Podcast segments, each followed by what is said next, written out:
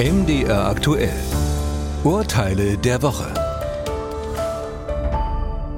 Lasse Wasser ist ein Jugendlicher, der mit seinen Freunden Urlaub in der Lübecker Bucht macht. Es ist eine laue Sommernacht und so sitzt die Gruppe am Strand und trinkt Bier. Doch wie es naturgemäß ist, muss das Bier auch irgendwann wieder raus. Lasse geht Richtung Meer, um sich zu erleichtern.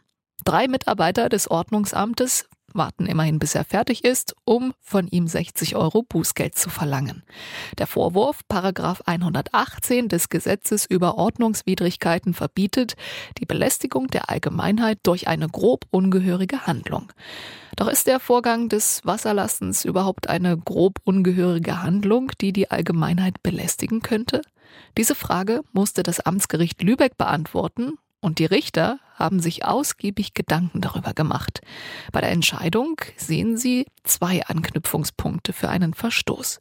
Zunächst die Wahrnehmung der Öffentlichkeit. Was eine mögliche Verletzung des Schamgefühls der Öffentlichkeit anbelangt, muss man in die Überlegung einbeziehen, dass in öffentlichen Toiletten für Männer an durchgehenden Pissoirs oder Rinnen oftmals geselliges Wasserlassen stattfindet.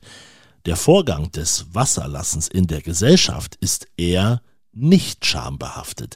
Das gilt auch für das Urinieren unter freiem Himmel, wie in diesem Fall. Eine gewisse Üblichkeit und Duldung ist hierfür etwa bei Wanderung benennbar, bei Jägern und Pilzesammlern, Radsportlern, Badenden und bei sonstigen naturnahen Beschäftigungen dass es am Spülsaum der Ostsee keine weiteren Möglichkeiten zum landschaftlichen Rückzug gibt, außer eben der Abkehr, kann den Betroffenen nicht zum Nachteil gereichen.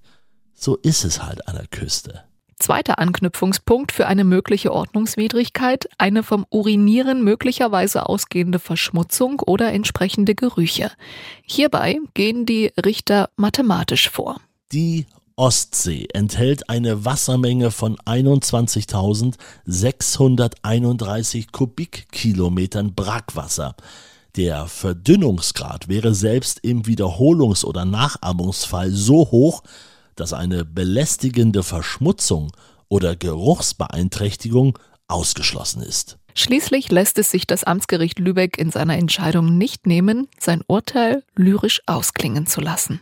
Der Mensch hat unter den Weiten des Himmelzeltes nicht mindere Rechte als das Reh im Wald, der Hase auf dem Feld oder die Robbe im Spülsaum der Ostsee. Kurzum, Lasse Wasser muss kein Bußgeld zahlen. Fall 2. Ein paar Wochen sind es noch, bis die Weihnachtsmärkte öffnen. Im vergangenen Jahr entscheidet sich die Polizei, den Weihnachtsmarkt in Hannover per Kameras zu überwachen.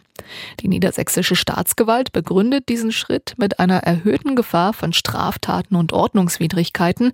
Auch die abstrakte Gefahr eines terroristischen Anschlags bestünde.